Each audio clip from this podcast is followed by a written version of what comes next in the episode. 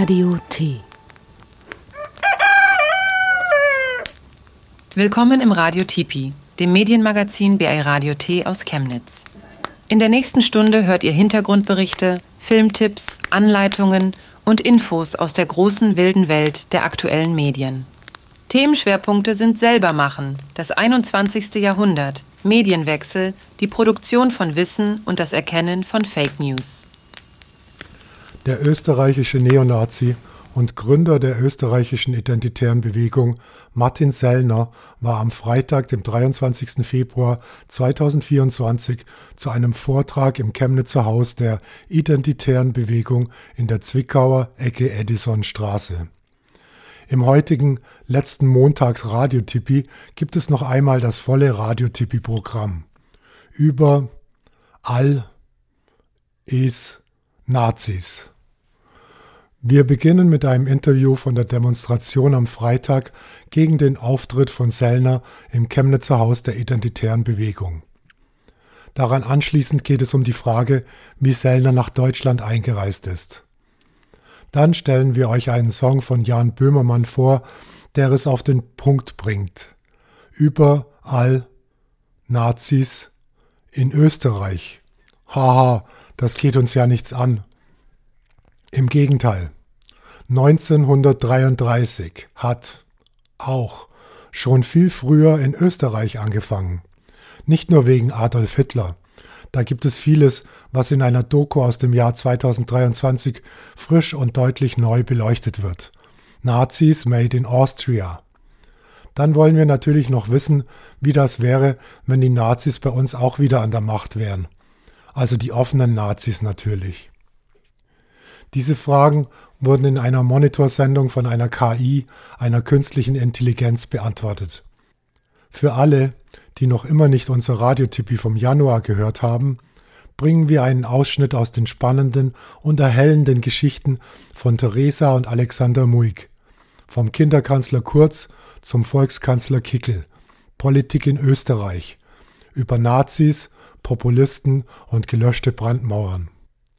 Schließlich stellen wir die letzte, die Frage der Fragen am Abend des Freitags, dem 23.02.2024. Dieses Radiotippi wurde mit Hilfe verschiedener KI-Anwendungen produziert. Dazu gibt es Infos am Schluss der Sendung. Vielleicht achtet ihr beim Hören dieser Sendung auch mal auf die Stimmen der Sprecherinnen und Sprecher. Dann könnt ihr bestenfalls am Ende die heutige Preisfrage richtig beantworten. Und dann verabschieden wir uns, Danke sagend an alle, vom vierten Montag im Monat bei Radio T.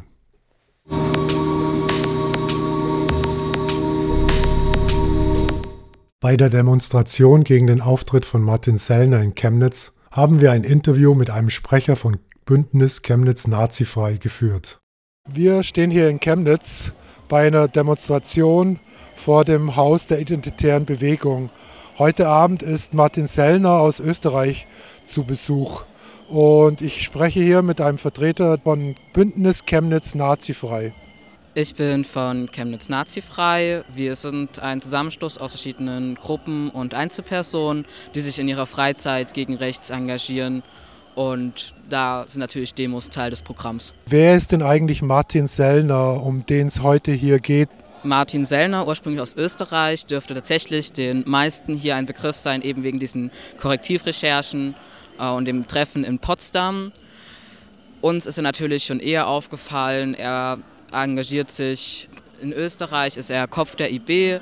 Er hält Reden, Vorträge, vernetzt sich, vor allem aber auch in Deutschland, ist bei vielen Treffen anwesend gewesen und inszeniert sich gern als hipper Vordenker, allerdings immer mit den klassischen Themen, von, äh, die natürlich Rassismus und Antisemitismus enthalten. So viel ich weiß, ist er auch einer der Gründer der identitären Bewegung. Wer ist die identitäre Bewegung und was hat die mit der AfD zu tun? Ursprünglich kommt die identitäre Bewegung aus Frankreich, hat aber Ableger natürlich auch in Österreich und Deutschland gefunden. In Chemnitz besteht die identitäre Bewegung etwa aus zehn Mitgliedern. Neulich aufgefallen dadurch, dass sie sich hier eine Ladenfläche in der Edisonstraße gekauft haben. Mit der AfD haben sie insoweit zu tun, dass sie sich gut mit der vernetzt haben, vor allem der Kopf der identitären Bewegung in Chemnitz, Vincenzo R., ist viel rumgereist, war bei Ständen bei der Jungen Alternative, auf Konferenzen zum Beispiel vor Ort. Auf dem Bild der Eröffnungsfeier des sogenannten Zentrums hier in Chemnitz konnte man viele bekannte Gesichter erkennen. Neben AfD-Politikern wie Roger Beckamp waren auch Mitglieder der Jungen Alternative darauf zu sehen.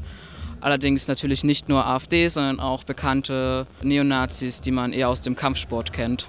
Neben der AfD sind die allerdings auch gut mit Pro Chemnitz. Zum Beispiel wurde der Kopf, also Vincenzo R., auch in den Aussichtsrat der städtischen Gesellschaft C3 durch Pro Chemnitz ernannt. Und sie sind auch immer anwesend bei den sogenannten Montagsprotesten, immer mit Flaggen und auch mit Transparenten vertreten. Äh, die Identitäre Bewegung Chemnitz ist zum Beispiel auch aufgefallen durch ein weiteres Treffen beim Berliner Ex-Finanzsenator Peter Kurt, wo auch Martin Sellner, der ja heute als naja, prominenter Gast sozusagen redet, war da auch Vincenzo R., Kopf der Identitären Bewegung Chemnitz, vertreten. Die Identitäre Bewegung hatte ein eigenes Haus in Halle und dort wurden sie 2020 vertrieben. Jetzt haben sie, was vielen Leuten noch gar nicht bekannt ist, letztes Jahr in Chemnitz sich ein Haus gekauft. Das einer der Käufer ist Vincenzo R. und einer der Finanziers ist dieser ehemalige Finanzsenator Kurt. Die Existenz des Hausprojekts kommt für uns nicht überraschend. Der hat sich naja, schon abgezeichnet. Im Oktober 2022 hat der langjährige IB-Kater Philipp Thaler, der ist auch schon in Halle in dem genannten Hausprojekt aufgefallen, gemeinsam mit dem Chemnitzer Vincenzo R. eine eigene Immobilienfirma mit Sitz in Chemnitz gegründet. Die ist bis heute auch die private Adresse von Vincenzo R. Gekauft haben sie das Haus vermutlich Anfang 2023 und dann eröffnet Ende 2023. Das Hausprojekt in Halle ist auch nicht das erste, was die Identitäre Bewegung aufgegeben hat. Das haben sie auch gekauft, wie die Ladenfläche in Chemnitz. Zuvor hatten sie auch Projekte zum Beispiel in Ulm oder in Rostock, die sie nach Protesten aufgegeben haben, was für dieses Bündnis oder Chemnitz Nazifrei auch Ziel ist, in Chemnitz zu erreichen. Chemnitz ist jetzt schon Anziehungspunkt für bekannte Kader. Das haben wir nicht nur auf der Eröffnungsfeier gesehen, sondern jetzt auch eben, wo sich doch Martin Sellner aus Österreich her bemüht. Neben Chemnitz wurde jetzt auch ein Haus in Skopau bei Halle und Leipzig erworben. Besonderheiten in Chemnitz sind, dass es sich eben nicht um ein ganzes Haus handelt, sondern eben nur um eine Ladenfläche. Bei dem, was wir mitbekommen haben, bei öffentlichen Veranstaltungen, bei öffentlich beworbenen Veranstaltungen, wurde das Haus auch nur durch die Hintertür betreten, die Rollläden wurden runtergezogen, Vorhänge wurden zugezogen, um das eben sehr clandestin zu halten. Aber uns ist bekannt, dass da vor allem Vorträge und eben Barabende und auch eher privatere Treffen stattfinden. Allerdings ist es nicht die einzige Immobilie, die von extrem Rechten erworben wurde in Chemnitz. Neben der Edisonstraße wissen wir natürlich auch von der Brauhausstraße, Markersdorfer Straße oder der Frankenberger Straße über die wir auch schon in der Vergangenheit berichtet haben. Und natürlich noch weiteren, allerdings dauert das immer eine Weile, die aufzuzählen. Die Frage des Abends, die jetzt in den letzten Tagen, seitdem bekannt wurde, dass Sellner hier zu einem Vortrag angekündigt ist, immer wieder aufgetaucht ist. Offiziell wurde er Ende Januar mit Einreiseverbot belegt. Wie kann es sein, dass er jetzt trotzdem hier in Chemnitz ist und die Polizei ihn einfach auftreten lässt? an sich war er schon mal in Chemnitz, in Passau, da musste der auch rennen danach, weil er dann nicht so erwünscht war. Hier gibt es ja auch Gegenprotest. Ja, natürlich kann man immer sagen, die Behörden müssen, sollen mal mehr machen. Es gibt Wege. Ich glaube, dass Leute dran sind, aber dass er es nach Chemnitz schaffen wird, haben, davon sind wir auch ausgegangen. Also sobald die Ansage vor, glaube ich, drei Wochen kam, dass er in zwei Wochen nach Chemnitz kommen will, jetzt mit einer Woche Verzug, waren wir uns ziemlich sicher, dass er kommt und wie er es gemacht hat, auch unklar. Also einfach über die Grenze gegangen, ohne dass sich Menschen sehr dafür interessiert haben. Und er hat es natürlich auch relativ schlau gemacht mit seinem Livestream, dass er eben die Reaktion bekommen wird, wenn er festgenommen wird, wenn er durchgelassen wird, dass er sozusagen immer eine für sich rea günstige Reaktion bekommen wird. Er ist sehr ins Zynische zieht und vermutlich ist er auch gar nicht erst heute gekommen äh, mit Hinweisen darauf, dass der Livestream eben aufgezeichnet war. Was wollt ihr mit der Demo heute hier erreichen? Wie viele Leute schätzt du sind hier? Wir schätzen gerade 350 bis 400 Leute auf unserer Seite, die da sind. Auf der Seite der IB sind es tatsächlich deutlich, deutlich weniger.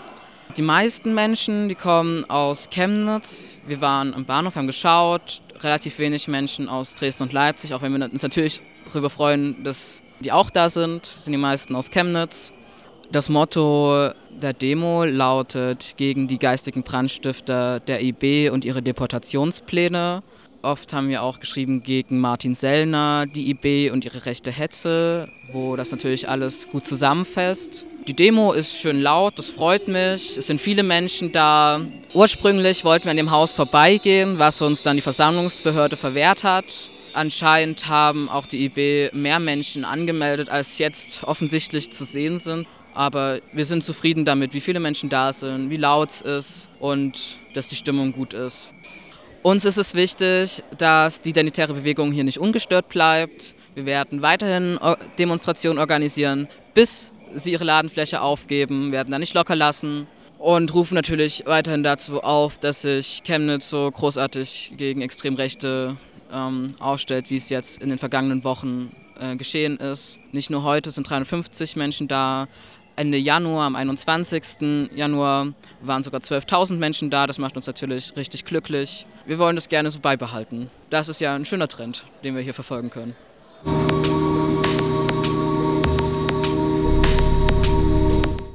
Wie ist Sellner eigentlich nach Deutschland gekommen? Dazu gibt es ein Video bei YouTube, in dem Sellner vorgibt, seine Einreise per Webcam zu dokumentieren.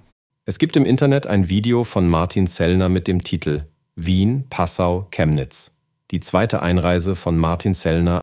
Es wurde bis Sonntagabend 90 Mal angeschaut. Sellner benutzt dieses Video sehr geschickt zur Verbreitung seiner menschenverachtenden Einstellung. Im Video werden ständig scheinbar lustige Sachen gesagt wie Die Flucht aus Österreich ist geglückt. Der erste Migrant heute ist nach Deutschland eingereist. Man sieht, Deutschlands Grenze ist löchrig wie eh und je. Wir wollen mit diesem Beitrag nicht dazu aufrufen, dieses Video anzuschauen. Dieses Video ist aber eine wichtige Quelle für die Umstände, unter denen Sellner nach Deutschland eingereist ist. Wir können davon ausgehen, dass es sich um ein Fake-Video handelt und Sellner diesen angeblichen Livestream nur inszeniert hat. In einem Interview mit einer unseriösen deutschen Tageszeitung behauptet Sellner, dass er über die grüne Grenze aus Tschechien nach Sachsen eingereist sei und widerspricht damit den Behauptungen aus dem angeblichen Live-Video. In seiner Rede am Freitag in Chemnitz enthüllt Sellner, dass dieses Live-Video angeblich bereits am Montag aufgenommen wurde und behauptet dann, dass er in der Nacht über die grüne Grenze aus Tschechien nach Deutschland eingereist sei. Natürlich haben wir dieses Video nach dem Anschauen bei YouTube gemeldet. Es enthält Hassreden und unterstützt offen Rassismus. Wir sind der Meinung, dass YouTube dieses Video entfernen und damit den kriminellen Machenschaften von Sellner die Grundlage entziehen sollte.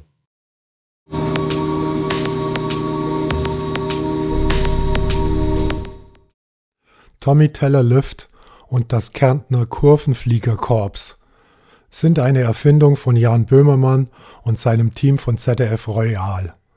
Es ist nicht notwendig, Böhmermann zu mögen, aber mit dem Lied Immer wieder Österreich hat er wieder einmal voll ins Schwarze getroffen. Wer sich das Video anschaut, bekommt voraussichtlich eine Gänsehaut. So überzeugend wirken Bilder, Text und Musik zusammen und stellen ein Österreich vor, in dem die Ideen der Nationalsozialisten schon immer ernster genommen und radikaler umgesetzt wurden als in Deutschland selbst. Wir besprechen diesen Song im folgenden Beitrag, spielen den Song aber nicht in diesem Radiotippi, weil der Song bei der GEMA lizenziert ist und wir diese Sendung dann nicht auf der Radiotippi-Webseite und auf der Webseite des Bundesverbands der freien Radios zum Anhören bereitstellen könnten. Tommy Tellerlift und das Kärntner Kurvenflieger-Chor haben die bekannte Gänsehauthymne Immer wieder Österreich neu vertont. Das Original von Immer wieder Österreich ist bereits eine unerträgliche patriotische Hymne für nationalistische österreichische Fußballfans. Die Version von Böhmermann wurde Mitte Februar veröffentlicht und zeigt ein Land, in dem die FPÖ bei der nächsten Wahl mit über 30 Prozent der Stimmen rechnen kann. Der ehemalige FPÖ-Innenminister und jetzige FPÖ-Vorsitzende Herbert Kickl sieht sich schon in der Rolle des österreichischen Bundeskanzlers. Dieses Lied ist für das Land, das geil wird, wenn's vergisst, was es früher einmal war und was es morgen wieder ist. Immer wieder Österreich ist ein Lied, das mehr ist als nur ein Ohrwurm. Es ist eine Botschaft, die, wenn man genauer hinhört und hinschaut, schockierende nationalistische und rassistische Aussagen enthält. Mit Textzeilen wie Ich schlag wie ein Tod für Rot-Weiß-Rot, ich bin ein echter Patriot wird ein aggressiver Nationalismus vermittelt, der die Bereitschaft zur Gewalt impliziert. Der wiederholte Refrain Immer wieder Österreich wirkt auf den ersten Blick wie ein patriotischer Slogan. Bei genauerer Betrachtung wird jedoch klar, dass es sich um eine Anspielung auf die Sehnsucht nach einer idealisierten Vergangenheit handelt. Der Songtext ist gefüllt mit patriotischen Zeilen und Treuebekundungen für das Land. Es gibt auch einige komische und ungewöhnliche Zeilen wie Hast du auch kein Gedächtnis, bist a Goldfischerl im Teich?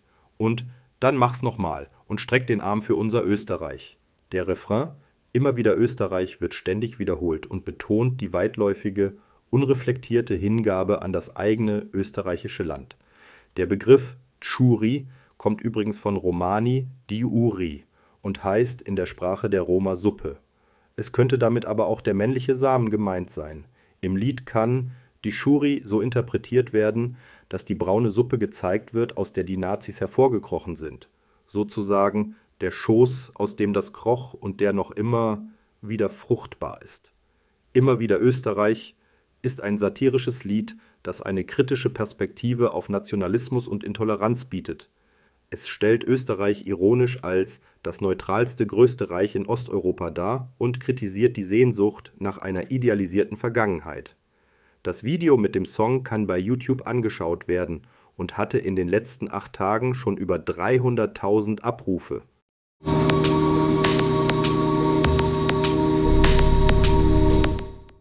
Die ARD-Doku Nazis Made in Austria ist ein sehenswerter Film über die Entstehung und Entwicklung des Nationalsozialismus in Österreich und wirft wichtige Fragen über Österreichs Rolle in dieser dunklen Periode der Geschichte auf.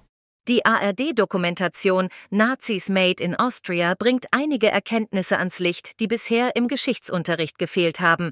Die erste nationalsozialistische Partei wurde in Österreich gegründet und nannte sich DNSAP.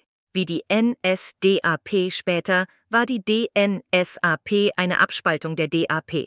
Es gab auch eine tschechische und eine polnische DNSAP, Ab 1920 wurde das Hakenkreuz dem Parteizeichen der DNSAP hinzugefügt, das zuvor nur aus Hammer und Eichenlaub bestanden hatte, und man nahm Kontakt zur Schwesterpartei DAP in München auf, die sich bald darauf in NSDAP umbenannte. Ab 1926 gab es dann auch in Österreich eine NSDAP. Insgesamt war Österreich zuerst mit dem Mussolini-Faschismus verbandelt, der deutsche Hitlerfaschismus wurde in den 1930er Jahren vom Austrofaschismus sogar illegalisiert und von der austrofaschistischen Regierung genauso bekämpft wie die Kommunisten. Besonders deutlich zeigt der Film, dass Österreich nicht von den deutschen Nazis überfallen wurde, sondern dass es eine breite Unterstützung für den Zusammenschluss mit Deutschland gab. So kann heute auch vom Anschluss Deutschlands an Deutsch-Österreich gesprochen werden. Der in Österreich geborene, deutsche Führer brachte nach dieser Meinung 1938 Deutschland heim ins Großösterreichische Reich. Die Dokumentation Nazis Made in Austria ist sehr zu empfehlen und hilft dabei, die Wurzeln der alten und neuen Nazis zu entschlüsseln. Die Doku kann in der ARD-Mediathek angeschaut werden.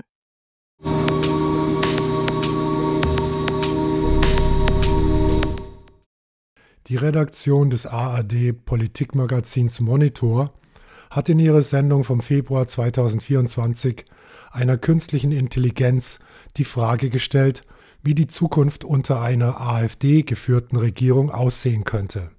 ein Land unter der Führung einer rechtsextremen Partei. Was würde das konkret für Demokratie, Menschenrechte und soziale Gerechtigkeit in Deutschland bedeuten? Die Antworten der KI zeichnen ein sehr düsteres Bild.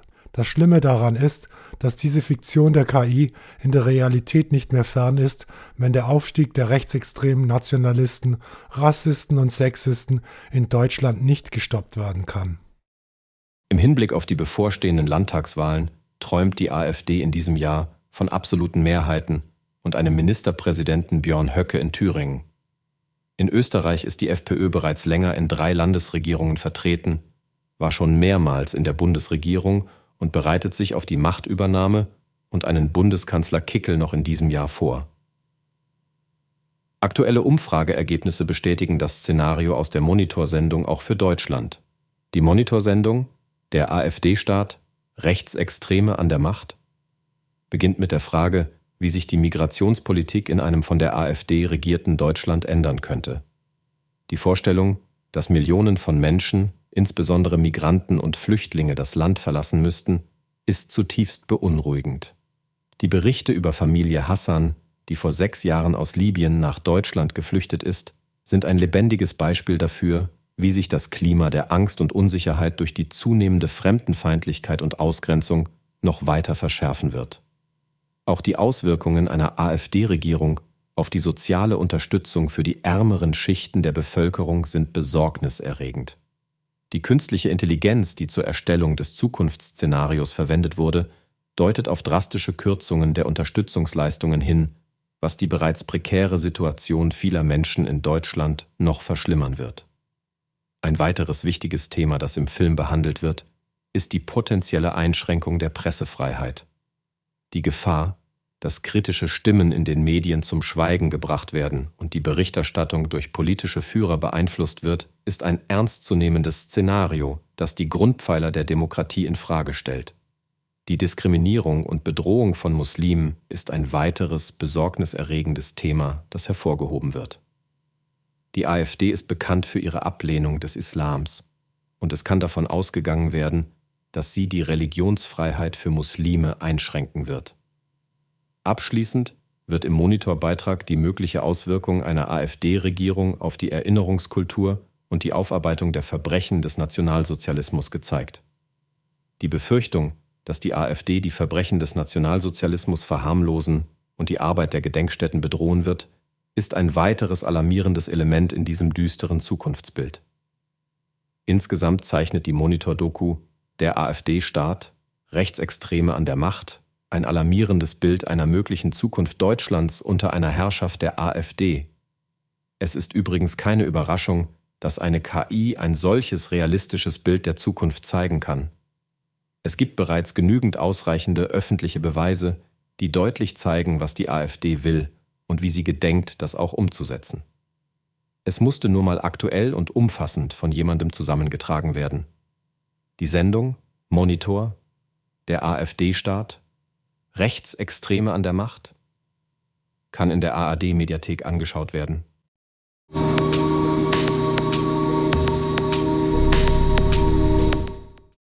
In dem hörenswerten Bericht, wie die identitäre Bewegung die FPÖ und AfD beeinflusst, im Deutschlandfunk vom 25. Februar wird bestätigt, worüber Theresa und Alexander Muig ausführlich mit vielen Beispielen garniert auf dem 37C3, dem Chaos Communication Kongress im Dezember in Hamburg, berichtet haben. In ihrem Vortrag vom Kinderkanzler Kurz zum Volkskanzler Kickel Politik in Österreich erzählen sie spannende Geschichten aus dem Land, in dem Deutschlands Gröfatz geboren wurde und das auch heute wieder viel zum Erstarken der Neonazis in ganz Europa beiträgt. Dieser Blick auf die aktuelle Politik in Österreich ist auch ein Blick in eine mögliche Zukunft Deutschlands.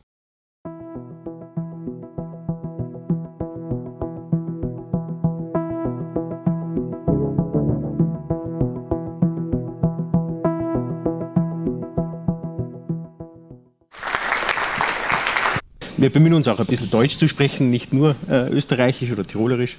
Also falls jemand was nicht versteht, einfach aufzeigen und dazwischenreden, erklären wir es nochmal. An meiner Seite ist wie immer die Theresa. Und an meiner Seite wie immer der Alex. Und ja, was machen wir heute? Ja, wir sind ein bisschen der Comic Relief in diesem Tag, wo viel Dystopie so in den Vorträgen war. Ja, es ist alles sehr interessant, aber es drückt ein bisschen runter. Aber Österreich ist da immer gut, um ein bisschen aufzuheitern. Wir sind unwichtig genug, dass es lustig ist, was wir so machen.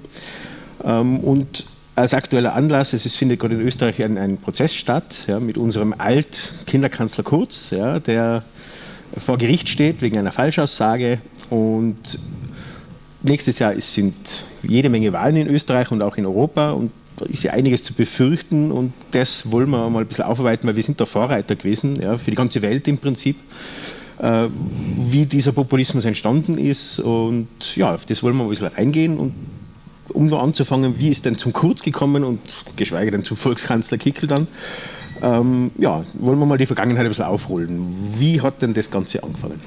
Ja, wir in Österreich, wir kennen den Populismus schon sehr, sehr lange. Also schon vor Berlusconi, vor Trump haben wir das erfunden.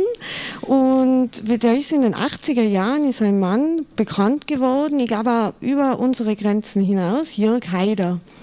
Jörg Haider war bei einer Partei, bei der FPÖ, die gegründet wurde ursprünglich einmal von Altnazis. Die brauchen ja irgendeinen Pool, wo sie sein können. Und Dieser Pool ist relativ groß. Ja, ja, in Österreich schon, ja, ja, und sehr braun.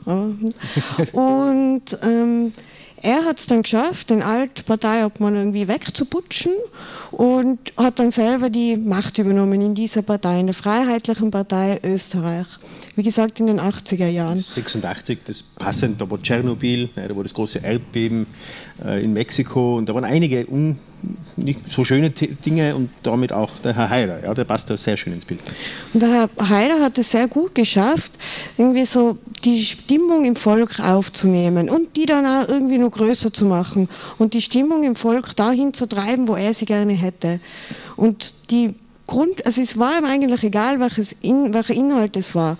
Wenn ihm Blumen gut gefallen hätten und dem Volk Blumen gut gefallen hätten, dann hätte er sich vielleicht um Blumen gekümmert. Er hat aber irgendwie gemerkt, das Volk, das findet Ausländer nicht so gut, vielleicht ein bisschen nicht so gut. Und er hat es dann aufgebauscht immer, dass Ausländer an allem schuld sind und alles schlecht machen. Er hat so Wahlslogans gehabt wie der Heimstatt Islam solche Dinge und mit denen ist er immer stärker geworden. Er hat sich umgeben mit so einer Bubalpartie, die ihm sehr viel geholfen haben. Er wurde dann Landeshauptmann von Kärnten. Ein Landeshauptmann ist sowas wie ein Ministerpräsident, glaube ich, in Deutschland. Und Kärnten ist ein Bundesland in Österreich. Dort wurde er Landeshauptmann. Er war da sehr schnell sehr beliebt. Er hat, das ist mal, mal erzählt worden, da ist eine Brücke eingeweiht worden zwischen Kärnten und Tirol. Und er war der Landeshauptmann und da hat er Musikkapelle gespielt. Und er ist zu jedem dieser Musikanten, das sind 40 normalerweise, hingegangen und hat dem damals noch Schilling gegeben, so was nicht, 100 Schilling oder so. Ja, so einen würde auch mögen wahrscheinlich. Dann kann man schon ein bisschen der Heimstatt Islam sagen. Und so ist es immer weitergetragen worden in der Bevölkerung und die Stimmung, die, auf die er so hingezielt hat, die hat sich auch immer vergrößert im Land. Und er hat die Sprache auch des Volkes gesprochen, ja, das, was jetzt alle ja, populistischen Politikern der Welt machen. Ein Trump, ja, ist ein schräger Vergleich, aber im Prinzip ist das ein Nachfolger von, von Herrn Haider. Der selber ist ja nicht mehr, ja, das hat sich dann erledigt irgendwann, aber seine Nachfolger machen gerade die Welt zu einer neuen Welt, äh, nicht zu einer besseren. Wahrscheinlich. Ne? Wir werden das auch nächstes Jahr in Europa sehen, ob das dann so ist. Eine Le Pen und Co., die, die sind alle im Prinzip im Windschatten von Herrn Haider groß geworden. Ja. Mhm. Und das nur dazu, er ist ja gar kein Kärntner. Ja. Also er war zwar ein Kärntner Landeshauptmann, muss man sich vorstellen, er war Oberösterreich, wenn es mich nicht täuscht. Ja. Also das, Nicht sagen, da war er flexibel genug. Ne? Ja, also, als, als, Kärntner sieht man Oberösterreich auch schon aus Ausländer. Ja? Und trotzdem ist er dann groß geworden. Die ja. können schon Integration, nur halt nicht mit allen. Ja, ja, das, nur, ja. nur, mit den... Mit den Gewünschten. Genau, die aus dem Berntal dann. Ja, und wir in Tirol haben auch schon oberösterreichischen Landeshauptmann Stimmt, gehabt, also. ja, die sind über Oberösterreich. Ist es ein, nicht schimpfen. Ja, ja, sind schon, auf das kommen wir noch, was in Oberösterreich so abgeht. Genau, so, und das war so dieser Jörg Haider. Und seine Partei, es ist nicht nur er beliebt gewesen, sondern auch seine Partei. Die haben bei allen Wahlen dann immer mehr und mehr dazu gewonnen. Und das große Glück von Jörg Haider damals war, abseits von dem, dass er einfach ein guter Politiker war, er hat jedem Menschen, glaube ich, das Gefühl gegeben, er nimmt ihn wichtig. Ob das jetzt so war oder nicht, das merkt man ja jetzt ganz oft bei populistischen Parteien. Wenn man deren Wahlprogramm liest, dann entspricht es nicht dem, was der Wähler sich wünscht. Aber trotzdem hat es geschafft, den Menschen diese Gefühle zu geben. Und gleichzeitig war es in Österreich so, es hat sehr lange bei uns eine große Koalition gegeben aus ÖVP und SPÖ, das ist so wie hier CDU, CSU und SPD. Und natürlich, die haben über Jahrzehnte miteinander regiert. Schon ganz kurz war die FPÖ auch selber schon einmal in der Regierung, aber nur, da war noch nicht Haider an der Macht. Da war sie noch etwas liberaler. Ja, da sind Leute, naja, für, für, für die FPÖ war sie sehr liberal. Da ist zum Beispiel die Heidi Schmid, das ist eine Politikerin in Österreich ähm, gewesen, die hat nach, diesem, nach der Übernahme vom Haider hat sie, ist sie ausgestiegen aus der FPÖ und hat das liberale Forum gebildet. Das ist im Prinzip, in der FDP ist es nicht, also jetzt die Neos trifft es eher in Österreich, also wirklich eine liberale Partei, nicht eine, die es nur so tut, als ob, sondern die ist wirklich liberal gewesen. Die ist aus dieser Partei rausgekommen. Also damals waren sie noch sehr gemischt. Das hat sich dann extrem auf die rechte Seite verschoben, aber nicht, weil er wirklich diese Einstellung gehabt hat, sondern weil er gesehen hat, ja, das funktioniert halt. Ja. Wenn die linke Seite funktioniert hätte, hätte er halt das gemacht. Ja. Genau. Flexibel muss man sein. Ja, das ist halt Politik. Ja. Braucht man nicht langfristig denken, wo kommen wir hin. Und dann war in Österreich diese große Koalition und da war dann immer so gefühlter Stillstand. Eben, wenn man ganz lange immer gemeinsam regiert, dann hat man schon seine Pfründe abgesteckt. Das ist in Österreich ganz stark. Also da gibt es dann diese Position, die wird von dieser Partei besetzt und diese Position von dieser Partei. Man kommt sich nicht ins Gehege und da hat irgendwie immer so, arbeitet ganz nett miteinander zusammen. Im Volk ist aber angekommen, die machen nichts mehr für uns, die kümmern sich nur um sich selbst, die sind abgehoben und da ist der Haider, dieser junge fesche Bub, dieser Lieblingsschwiegersohn und der kämpft für uns Menschen, für uns einfaches Volk und nicht so wie die Großen da, diese Bonzen. Ist Bonzen auch ein deutsches Wort? Kennen Sie das? Ja. Ähm, und irgendwann einmal war es dann so weit, die Stimmung, dass bei der Wahl 2000 dann die FPÖ sehr stark gewonnen hat und die ÖVP, die war dritte, drittstärkste Partei. Und da hat davor im Wahlkampf der damalige Parteiobmann und Spitzenkandidat Wolfgang Schüssel, so ein kleiner Mann mit Fliege, der hat immer gesagt, nein, er wird nur Kanzler, wenn er in der, wenn er in der ersten Stelle ist, nur dann. Es, es gibt keine Ausnahme. Schwör. Wirklich, nee, voll schwör. Und dann plötzlich waren die Wahlen vorbei. Es hat Koalitionsverhandlungen gegeben und die ÖVP hätte sagen müssen, wir sind Dritter, nein, wir werden doch nicht Kanzler. Irgendwie haben sie das vergessen. Ja, es war auch nur ein Zehntel Prozent. Wenn, ja. wenn man es verrundet, dann waren sie gleich auf. Und quasi gewonnen. Passt. Also mhm. ja, wir können nicht so gut rechnen, PISA-Studie, das war damals schon so. Und dann hat er gesagt, für das Volk und für unser Land, okay, war nur Dritter, aber weil ihr das so sehr wollt, weil jetzt doch Kanzler. Und dann wollte keine andere Partei, die SPÖ haben gesagt, nein, nein. Und die Grünen, mit denen hat er verhandelt, aber irgendwie ist das dann abgeblockt worden. Und dann hat er gesagt, ja, dann muss sie halt mit dieser Heider FPÖ in die Regierung gehen. Und damals war das so, 2000 war das, Jörg Haider, der war schon dieses Enfant terrible in Europa. Und der hat zurückgesteckt. Der hat gesagt, okay, damit diese Koalition, diese Regierung angelobt wird, damit sie funktioniert, werde ich nicht in dieser Regierung sein. Ich bleibe Landeshauptmann von Kärnten, es war super, dass es geblieben ist, weil da hat es die Hypoalpe Adria gegeben. Ich glaube, das kennt man sogar in Deutschland. Die haben es nämlich auch dafür gezahlt, wie auch. Die Bayern vor allem. Die Bayern haben ganz viel dafür gezahlt. Und er ist eben in Kärnten geblieben und so konnte eben diese Koalition angelobt werden. Da war unser damaliger Bundespräsident nicht sehr glücklich darüber. Der hat wirklich sehr böse bei der Angelobung so reingeschaut. Da hat da einen Minister gesagt, er darf nicht Minister werden. Also so war das damals noch.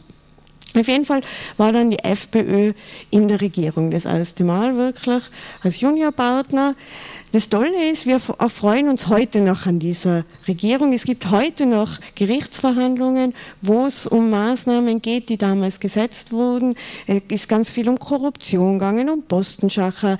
Wir hatten damals den Lieblingsschwiegersohn der Nation, ähm, Grasser, der ist mit einer Swarovski verheiratet, dann ist man sowieso super in Österreich. Und der ist dann mit äh, Säcken voller Geld von der Schwiegermama nach Liechtenstein oder Luxemburg gefahren zum Beispiel. Ähm, die wollte einfach gerne, dass er das da einzahlt für sie, das Geld und so. Das war nicht, weil er das von einer Rüstungsfirma bekommen hat. Das dürft ihr nicht glauben. Das war von der Schwiegermutter. Das nicht, Geld. wegen Eurofighter. Nein, das hat nichts mit dem. Das ist alles richtig das, mit den Eurofighter. Das ist wunderbar. Alle, das, also, das verstehen wir nur falsch. Das war von der Schwiegermutter. Und solche Dinge, die beschäftigen uns wirklich heute noch in Österreich. Und was damals auch war, ich erinnere mich, ich bin damals noch zur Schule gegangen und ich habe drei Monate lang zum Beispiel nur schwarz getragen. Nicht, weil ich die ÖVP mag, sondern weil ich so traurig war über die Koalition. Weil ich mich so geschämt habe, Österreicherin zu sein. Weil ich mir gedacht habe, jetzt einmal die Nazis in der Regierung sitzen. Wie kann denn das sein? Und da in Europa war die Stimmung damals nur so. Ja, das darf nicht sein. Ja, da war man naiv, muss man sagen. Ja, also du, ich, also ich, nicht. ich, ich war da schon alt. Ja, ich war, ich war noch nicht so. Ja. Und ähm, damals in der EU, da sind wir behandelt worden wie so ein Paria. Da hat es Sanktionen gegen uns gegeben. Ich habe ganz lange nicht verstanden, was bilateral bedeutet. Aber da habe ich es gelernt, weil da hat es bilaterale Sanktionen gegen uns gegeben. Keiner hat mehr mit uns gesprochen. Wir sind in Verhandlungen nicht mit einbezogen worden, weil das damals einfach nur so tabu war, mit einer so rechten Partei, die sie damals war und heute noch viel, viel mehr ist, eine Koalition zu machen. Also so Brandmauern, die werden in Österreich sehr schnell gelöscht. Ich hoffe, in Deutschland werden wir sehen, ob das passiert, diese Brandmauern, die man einreißt und dann plötzlich, naja, sehr, sehr rechte in der Regierung sitzen hat, wobei man sagen muss, dieses, dieses Kabinett, da haben sie die, die, die Gemäßigten, die sie gehabt haben. Ja, viel haben sie nicht gehabt, aber die fünf, die sie gehabt haben in der Partei, die haben sie dann in die Regierung gebracht. Ja, das, eine davon ist jetzt auch im Vorstand vom Herrn Benko sitzt, also solche Leute sind das. Ja. Äh, und die haben also der Herr Haider hat sich wirklich zurückgenommen, das muss man sagen. Also ein Politiker ohne Ego, das sieht man selten. Ja, aber der Haider war, war jemand, er hat andere Interessen gehabt, glaube ich. Da ist mehr Geld das Interessantere gewesen als das Ego in dem Fall. Aber ja, dann, das war so Anfang 2000. Ja. Genau, und wir in Österreich, also ich nicht, aber viele in Österreich haben sich gedacht, diese gemeine EU, Jetzt will sie uns schon verbieten, wie die Gurken ausschauen soll, das will sie uns vorschreiben und wie die Banane ausschauen soll. Und jetzt sind die ja nur ganz gemein zu uns und reden nicht mit uns. Und das war so dieser Waldheim-Effekt. Wir hatten das ja schon einmal. Wir hatten einen Bundespräsidenten, dessen Pferd bei der SS war. Nicht er, nur das Pferd. Und das war damals schon in den 80er Jahren und da war auch die ganze Welt gegen uns, weil er war bei der SS oder sein Pferd. Und ganz Österreich hat gesagt, nein, Jetzt erst recht. Wir wählen diesen Menschen, denn nur sein Pferd war in der SS. Er kann gar nichts dafür. Und so war die Stimmung auch wieder in Österreich. Wir gegen die hat ja wieder der FPÖ geholfen. Das ist auch so ein Punkt, auf den, das könnt ihr auch merken, das kommt nur öfter. Ja? Also dieses, wir müssen zusammenstehen, die Reihen schließen, weil von außen Kritik kommt. Ne? Und Kritik mögen wir nicht und schon gar nicht von außen. Und überhaupt nicht, wenn es aus Deutschland kommt. Ne? Das ist österreichische Einstellung. Also wenn ihr was sagt, ihr müsst umgekehrte Psychologie machen. Ja? Ihr müsst mit der FPÖ was machen, dann machen wir das nie. Ja? Das ist so eher der, der Weg, der in Österreich Das wäre gut, wenn Olaf Scholz anrufen könnte beim Nehammer und sagen könnte, mach ja nicht mit der FPÖ. Ja, dann lass das. Genau, vielleicht treffen wir noch irgendwo die Leute von der, von der politischen Schönheit, wo man dann im Prinzip die KI hernehmen könnten, wo uns der Herr Scholz genau das sagt. Ja, Weil das da machen wir sicher nicht. Ja, das, nein, das war eine gute Idee. Gut, also wir sind in den 2000er Jahren, alle sind gemein zu Österreich, weil wir, obwohl wir die tollste Regierung haben, die total viel weiterbringt. Und dann war es aber so, für die FPÖ plötzlich hat es ein Problem gegeben. Realpolitik in der Koalition ist um einiges schwieriger, als nur an der Seitenlinie zu stehen und zu sagen, die Regierung macht alles falsch. Und das haben sie gemerkt. Und das haben sie in ihren Reihen auch gespürt. Dann hat es wieder die gegeben, die gesagt haben, wir müssen raus aus der Koalition. Und dann haben die anderen gesagt, na, wir müssen drinnen bleiben, weil nur so können wir die Ausländer bekämpfen. Und die anderen haben gesagt, ihr müsst für unsere Leute was machen und ihr macht zu wenig. Und es hat sich so aufgebauscht, bis dann 2005 in Knittelfeld. Wir mögen Knittelfeld. Knittelfeld ist super. Ähm, weiß nicht, ich weiß nicht genau, wo es ist, aber es ist super. Ich glaube im Burgenland. Ähm, hm? Oberstein, oh ja, ja. Die, die reden alle, die reden, die reden alle komisch. Wir wollten also sogar Österreicher da drinnen sind. ähm, auf jeden Fall in Knittelfeld haben sich die getroffen und dann haben sie so gestritten, dass sie sich getrennt haben. Dann hat es zwei Parteien gegeben. Die FPÖ, wie bisher, mit einem Heinz-Christian Strache, den ihr vielleicht schon einmal gehört habt. Ist so ein äh, berühmter Filmstar aus Österreich. Mhm. Ähm, Macht Werbung, glaube ich, für Red Bull. Red Bull und Wodka. Wodka ja, und, so, und ja. spanische Finken. Ja, ja also genau. Er macht Urlaub beim Schnee und äh, ja, das, ja, das, genau. also, mhm. ja. Ähm, Der war ein Teil, der war bei der FPÖ und der zweite Teil war dann das Bündnis Zukunft Österreich. Es war kurze Zukunft kurze Zukunft, aber Zukunft. Ja. ja, ja. So. ja auch fünf Minuten in der Zukunft ist Zukunft, aber es hat es nicht lang gegeben, diese ganze Partie. Ähm, die haben sich dann gegründet, die haben so orange Farbe gehabt und so. Und die waren dann weiter in der Regierung bis 2005 und da hat es dann gar nicht mehr funktioniert.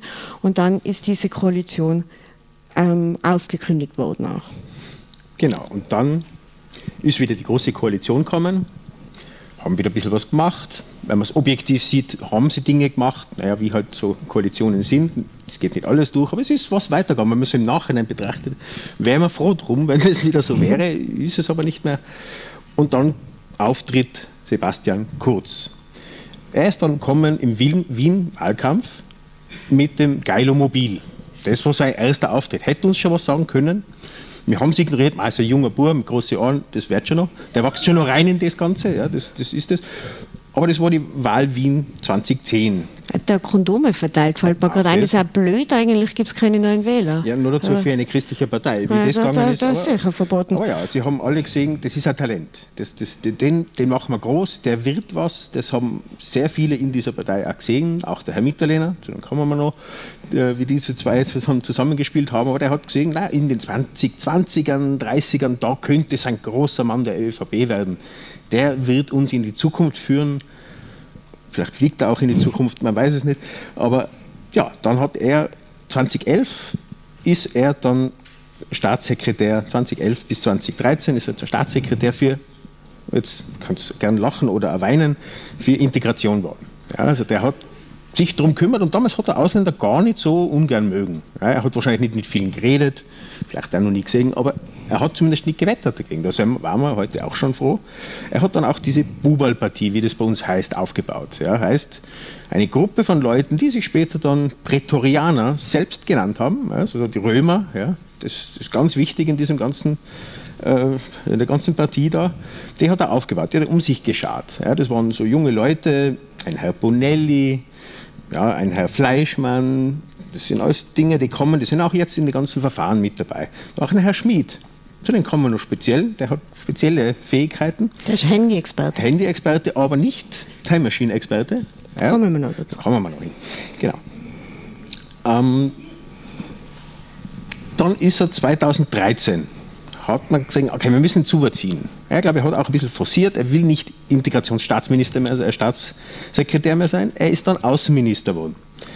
Außenminister ist ein schönes Amt. Ne? Da kann man brillieren. Das, das sieht auch gerade die Frau Baerbock zum Beispiel. Es ist ein schönes Amt. Innenminister ist na, immer unsympathisch, da wird man nicht mehr viel weiterkommen. Also in Österreich kommen wir auch noch. Aber an sich ist er dann Außenminister. Er ist zwar nicht viel weggefahren, weniger als er ist nur der Herr Spindlecker vorher Außenminister gewesen. Der ist überhaupt nicht ein einziges Mal aus Österreich auch rausgekommen als Außenminister. Er hat das ähnlich gemacht, aber er hat sich präsentiert. Das kann er. Er hat viele Reden gehalten und, und hat sich präsentiert als Zukunftshoffnung. Und dann ist das Jahr 2015 gekommen. Ja, wir können uns vielleicht noch ein bisschen erinnern, was 2015 im Sommer so passiert ist. Es war ein schwieriges Jahr. Es war am Anfang auch noch die Willkommenskultur, auch in Österreich war das da. Es sind wirklich viele Leute da gewesen, haben geklatscht, haben geholfen. Da war die Stimmung echt positiv. Das hat mich damals eh schon gewundert. Nur dann hat der Herr Kurz begriffen, ah, da kann man was draus machen. Ja, diese, diese Stimmung, den muss man drehen und dann bin ich derjenige, der Österreich und im Prinzip ganz Europa gerettet, ja, weil er dann die Balkanroute schließt. Er hat sie alleine geschlossen. Er ist runtergegangen, hat einen Zaun gebaut, hat gesagt, ihr müsst draußen bleiben und dann ist die Flüchtlingskrise beendet gewesen. Er hat sie beendet. Seine Worte. Er hat das tatsächlich so gemeint. Vielleicht hat er es wirklich auch so gemeint, nicht leider so gesagt. Aber das war so dieser Wendepunkt. Und da war nachher dieser, dieser Zeitpunkt, wo er dann auch das Projekt Ballhausplatz in, ins Leben gerufen hat, damals nur quasi unterm Tisch so. Ja. Da hat er genau mit dieser Bubelpartie von vorher sich zusammengeredet und hat ein Konzept gemacht. Wie können wir die Macht der, zuerst der ÖVP übernehmen, dann in Österreich übernehmen und dann die ganze Welt im Prinzip. Also die, das würde ihm durchaus zutrauen, dass das sein Ziel war, König der Welt zu werden. Ja, auch die Welt wird profitieren. Er hätte, Genau, ich meine, ist er jetzt im Prinzip ein Thiel aktuell, also er ist fast der König, er ist Vizekönig der Welt. Und das ist dann 2015 passiert. Und da hat er eben diesen Herrn Schmid an seiner Seite gehabt, der mit der Beamter war, zur Laufbahn gemacht, wo ist dann irgendwann im Finanzministerium gesitzt. Finanzministerium ist gut, weil da gibt es viel Geld. Ja? Und das haben sie ausgenutzt. Da haben sie dann einfach Inserate geschalten. Und, und, da haben sie einfach Stimmung gemacht im Land. Ja? Und das hat die, das Finanzministerium gezahlt, also wir, also ihr nicht, die meisten, aber wir schon, haben im Prinzip die Inserate der ÖVP gezahlt, für den Herrn Kurz. Ja? Dann hat er den Herrn Sobotka, ja, auch ein Name, der nicht zur Freude sorgt in Österreich. Ja, das ist der Parlamentspräsident aktuell, ist aber auch Beschuldigter in vielen Untersuchungsausschüssen. Er ist, war auch Beschuldigter demnächst in einem Prozess. Er bleibt aber, wo er ist. Er ist Parlamentspräsident und Vorsitzender der U-Ausschüsse. Wo können wir verweisen auf die letzten einige Folgen, die wir gemacht haben. Wir haben die gesamten U-Ausschüsse in Österreich mitverfolgt, aufgearbeitet, zusammengefasst. Es waren traurige Momente dabei, aber da, da, haben wir den, die Rolle auch des Herrn Sobotka sehr gut mitgenommen und der hat immer wieder quergeschossen. Er war auch in der Regierung als Innenminister, der Herr Sobotka, und hat dann die aktuelle Regierung mit der ÖVP und der SP hat einfach torpediert, die ganze Zeit. Sie haben was beschlossen im Ministerrat, ist rausgegangen und dann haben sie quergeschossen. Nein, das haben wir so nicht gesagt, das ist nicht so, das ist zu teuer. Immer wieder so, solche untergriffigen Geschichten. Und dann ist irgendwann so weit gekommen, dass er eben, am, aber der Herr Mitterlehner Vizekanzler, ja, der zuerst gemeint hat, das ist ein Talent, den müssen wir fördern, ja, da hat er angefangen zu sägen, ja, am Stuhl.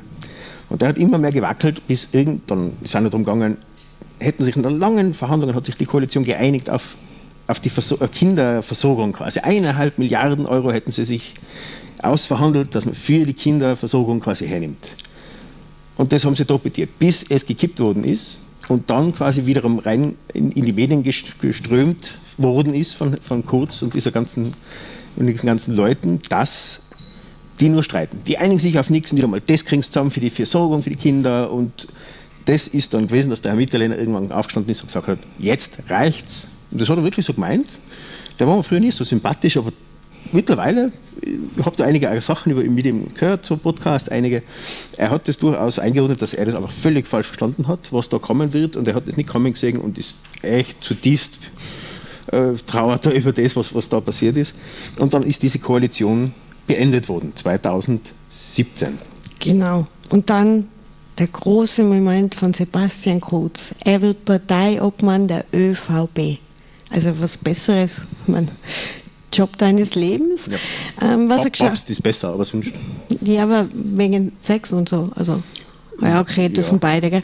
ähm, und da war es dann so, die ÖVP ist eine Partei, da gibt es ganz viele Bünde. Also da gibt es den Wirtschaftsbund, den Arbeiterbund, den Frauenbund, den Seniorenbund, ganz viele Bünde. Und die haben sehr viel Macht in der ÖVP. Da ist das auch immer sehr ausgewogen in der Regierung zum Beispiel. Da braucht es immer einen Kandidaten vom Arbeiterbund und jemand vom Wirtschaftsbund und vom Bauernbund und so weiter. Also da, da gibt es sehr viele Dinge, die verteilt werden und das muss alles so in der Balance gehalten werden. Und Sebastian Kurz hat es geschafft, der ÖVP zu sagen, okay, ich opfere mich für euch, ich werde euer Messias, aber nur, wenn ich diese Macht von den Bünden bekomme. Und nicht die Bünde geben vor, wer auf welchem Platz auf Wahllisten steht zum Beispiel. Nicht die Bünde geben vor, wer Minister wird. Ich gebe das vor. Ich, bitte. Gut, es ist beides schlimm eigentlich. Ne? Also es ist sowohl schlimm, dass die Kammern das machen und so weiter und nicht Fähigkeit, Kompetenz, sowas.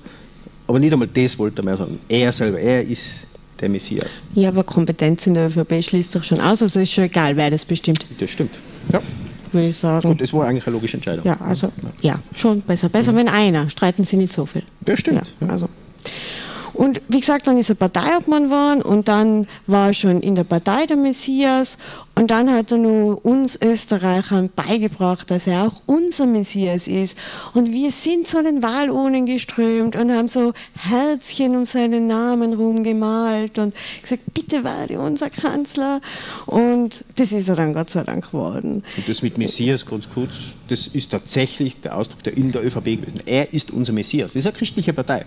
Also ich weiß nicht, ob das erlaubt ist, in der Kirche zu sagen, jemand ist ein Messias, außer den sie als Messias sehen. Naja, aber Wolfgang Schüssel hat ihn eingesetzt, da ist Gott für sie, also ist er Gottes Sohn, also passt. Ja, okay. Ja. ja das ist österreichische Logik. Ja, also, ist jetzt? Comic Relief. Ist gut in Österreich. Und dann war es endlich, Dezember 2017, war es soweit, Sebastian Kruz wird angelobt. Und jetzt denkt sie sich sicher, ja, mit wem macht er denn jetzt eine Partei, äh, eine Koalition? Er, glaube ich, hat sich gedacht, ich werde sowieso die absolute Mehrheit haben, was schert mich eine Koalition? Hat nicht so funktioniert. Nein, er hat die natürlich äh, tollste Partei genommen, neben seiner, die FPÖ. Wir hatten das ja schon, haben wir schon erklärt, wie das so war, damals mit der FPÖ. Und und jetzt war in der FPÖ, wir haben ja darüber erzählt, es hat FPÖ und BZÖ gegeben und der Heinz-Christian Strache, dieser Filmstar aus Österreich, der ähm, war damals dann Parteiobmann 2017 und der ist dann Vizekanzler geworden. Also wir hatten unseren Kinderkanzler Kurz und wir hatten Filmstar Heinz-Christian Strache. Wir können in diesem Radio-Feature nicht den ganzen Vortrag von Theresa und Alexander Muick senden. Ihr findet eine Aufzeichnung von vom Kinderkanzler Kurz zum Volkskanzler Kickel Politik in Österreich auf der Webseite media.ccc.de. Falls jemand Schwierigkeiten hat, die österreichische Sprache zu verstehen, schickt uns eine E-Mail. Wir haben ein Transkript, das von einer KI angefertigt wurde und können bestätigen, dass die KI das meiste, alles Wichtige richtig verstanden hat.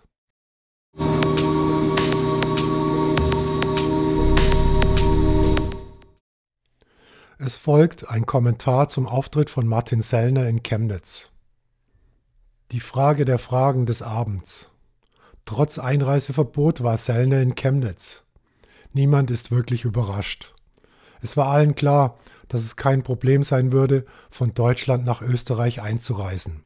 Es wird allgemein angenommen, dass er nicht in seinem eigenen Auto unterwegs war. Er war voraussichtlich schon am Tag vorher in der Stadt. Aber warum hat ihn die vielfältig vorhandene Polizei nicht verhaftet, sondern geschützt, wo er doch von der Bundespolizei verdeckt zur Fahndung ausgeschrieben sei? So hatte es jedenfalls der Spiegel verkündet. Inzwischen ist klar, dass es sich bei dem angeblichen Einreiseverbot für Sellner bisher nur um eine Ankündigung der Bundespolizei handelt und die Erteilung eines Einreiseverbots erst noch geprüft wird. Sellners angeblicher Livestream-Blog ist offensichtlich ein Fake, indem er behauptet, dass er nicht offen nach Deutschland einreisen darf. Da kommt das Märtyrer-Meme ins Spiel und er nutzt provokant die Möglichkeit einer Festnahme durch die deutsche Polizei. Für einen Neonazi-Medienpopulisten wie Sellner wäre das selbstverständlich ein gelungener Medienauftritt. Tatsächlich wurde Sellner 2018 zweimal in Großbritannien festgenommen und gleich wieder ausgewiesen wegen Verbreitung von rassistischen Hassreden. Dabei verstehen die Engländer noch nicht einmal richtig Österreichisch. Warum Deutschland sich so lange Zeit lässt für ein echtes Einreiseverbot gegen Martin Sellner, ist nicht zu verstehen. In der aktuellen Situation ist es voraussichtlich leichter, ihn laufen zu lassen, als ihm den Gefallen einer viral gehenden Verhaftung zu ermöglichen.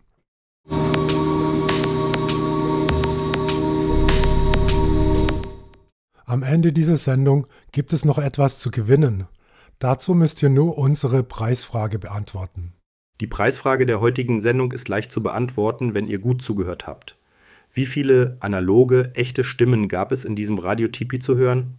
Für diese Sendung wurden verschiedene KI-Anwendungen verwendet. Erstens zum Transkribieren der Audio- und Videodateien, die als Recherchegrundlage und Interview in dieser Sendung verwendet wurden. Zweitens für die Analyse und Zusammenfassung der verschiedenen Texte. Drittens schließlich zum Einlesen, zum Sprechen mehrerer Beiträge, die in diesem Radiotipi zu hören sind.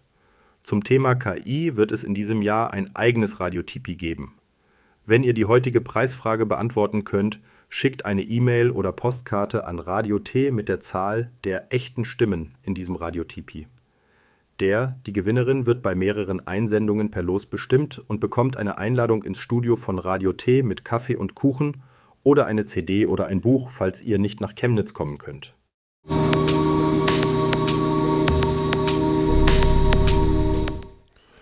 Mit der heutigen Sendung verabschiedet sich das Radiotippi vom vierten Montagabend bei Radio T in Chemnitz.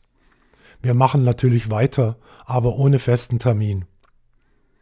Es gibt viele Menschen, ohne die das Radiotippi schon längst nicht mehr auf Sendung wäre. Das erste Dankeschön gehört Maike, die jetzt in Lübeck wohnt. Sie hat mich vor fünf Jahren zu Radio T gebracht. Jörg, Heiko, Nico, die dafür sorgen, dass Radio T täglich auf Sendung ist und deren Geduld ich oft sehr strapaziert habe. Thorsten, der sich um den Verein kümmert und ein echter Radionerd ist. Tabea für deine Stimme in Himmel in Orange. Alle anderen Menschen, die im Radio T mitarbeiten, mithelfen und Sendungen machen. Andreas, der immer den Detektor vor dem Radiotippi gemacht hat, und die Männer von Punk You Want, die jedes Mal nach dem Radiotippi die Hörerinnen wieder auf die gute alte Erde zurückbeamen. Die Redaktion 3 bei FSK in Hamburg, Jero von Pi Radio in Berlin und alle anderen Radioaktivistinnen, die Beiträge und ganze Sendungen von Radiotippi übernommen haben. Alfredo, mein Boss von der Firma Signal 23, der so viel Verständnis für meine Hobbys hat und mich dabei sogar noch unterstützt. Lila Laune aus Berlin, die beste Hörerin, die das Radiotippi von Anfang an begleitet hat. Ganz besonders alles Gute für dich. Bodo aus Hamburg, der vor 35 Jahren das Radiotippi-Logo entworfen hat und nach all dieser Zeit immer noch dabei ist. Yvonne aus Berlin, ohne die das Radiotippi nicht durch diese ganz, ganz schwierigen vier Jahre gekommen wäre. Unser Team aus den Oakland Hills. Zusammen versetzen wir Berge. Roger aus Berkeley, René, Susanne und Don aus San Francisco. Uli aus Nevada, Sarah aus Maine, Martha aus Colorado. Please take care of yourself. Birgit aus Vancouver, René aus LA und Joni aus New York. Dada forever. Mit eurem Input habt ihr das Radiotippi kompetenter und spannender gemacht. Kalle und Dagmar aus Augsburg und Leo aus Berlin. Ihr seid so selbstverständlich immer wieder da, wenn es wichtig ist, so oft kann ich gar nicht Danke sagen. Lucky und Olaf aus der Mannstein. Harzi und Sarah aus dem Kompott. Elektra vom CCC, von Freifunk und von Mikro FM aus Berlin. Seit Jahren begegnen wir uns immer dort, wo es besonders spannend ist. Samira, viel Erfolg für deinen neuen Film. Danke an Nora von AGR, Moritz Bartel von den Zwiebelfreunden, Trong von den Students for Future und Peter Rosenbaum vom Bündnis gegen Rechts aus Braunschweig. Viel Erfolg für eure wichtige Arbeit. No Passaran. Katja vom Netzwerk Selbsthilfe in Berlin. Wie viele wichtige Projekte hätten ohne deine Tipps nie stattgefunden? Ein herzliches Dankeschön geht auch an die feministische Aktivistin und Medienkünstlerin Wally Export, die die Vorlage zu einem Radiotypi geliefert hat, und an die Künstlerin und Medienaktivistin Coco Solfrank für das Interview zu Julian Assange. Vielen Dank an die Aktivistinnen von FIF für eure ganz wichtigen Veröffentlichungen über Drohnen im Kriegseinsatz. Danke an Theresa und Alexander Muig für den heiteren Vortrag über Nazis und Populisten in Österreich. Ihr seid uns Deutschen immer ein Stückchen voraus. Danke an Meniak aus Chemnitz und Lena Störfaktor aus Berlin für eure Musik. Andi vom Victoria Stadler in Berlin hat dem Radiotippi schon zweimal seine Räume zur Verfügung gestellt und wir könnten uns mal wieder bei ihm treffen. Danke an Rob und Florz vom CHCH, Bela, Jason, Fine von Radio T, Jörg 2 bei Radio T, Frieda alias Friedrich aus Sachsen und Bayern, Sigi aus Karl-Marx-Stadt. Wir überwinden zusammen jede Mauer. Mufflon, Annette aus Berlin, Annette aus Gotha, Hado, Vera, Micha aus Spanien und Micha aus Friedenau. Silke, Roy, Eppo, Allan, Rudi aus Neukölln, Harald aus Bayern, Cheech, Bernd, Rebecca Berlin, Rebecca KMS, Thorsten, Benny, Logo, ganz besonders Tina, hoffentlich machen deine Nazis keinen Stress, Tillmann, Maria, Olli und Philipp. THX an die Menschen aus der Chaoszone, Ayuvo, Syrox, Knurps, Hannes, TMK, Markus, Nilo, Jotilux, QBI, Cyril, Simon, L3D, Terroryam und natürlich Honky. Muchas gracias an die überwiegend unbekannten Musikerinnen, die ihre Sounds per Creative Commons License veröffentlicht haben. Damit gelingt und klingt das Radiotippi immer wieder richtig gut. Zuletzt Special Thanks an die vielen Menschen, die dazu beitragen, dass Wikipedia weiterhin die meistzitierte Quelle für die Radiotypie-Redaktion ist. Auch für dieses Radiotypie wurde ständig bei Wikipedia recherchiert. Die Sounds, die in dieser Sendung als Trenner benutzt werden, stammen von Air King Sound. Infos zu allen Radiotipi-Sendungen findet ihr auf der Webseite von radiotipi.de. Dort gibt es auch Links zum Nachhören. Anregungen und Kritik gerne per E-Mail an redaktion.radiotipi.de. Redaktion Frieda. Wir wünschen euch ein stressfreies, langes Leben. Vielen Dank fürs Zuhören.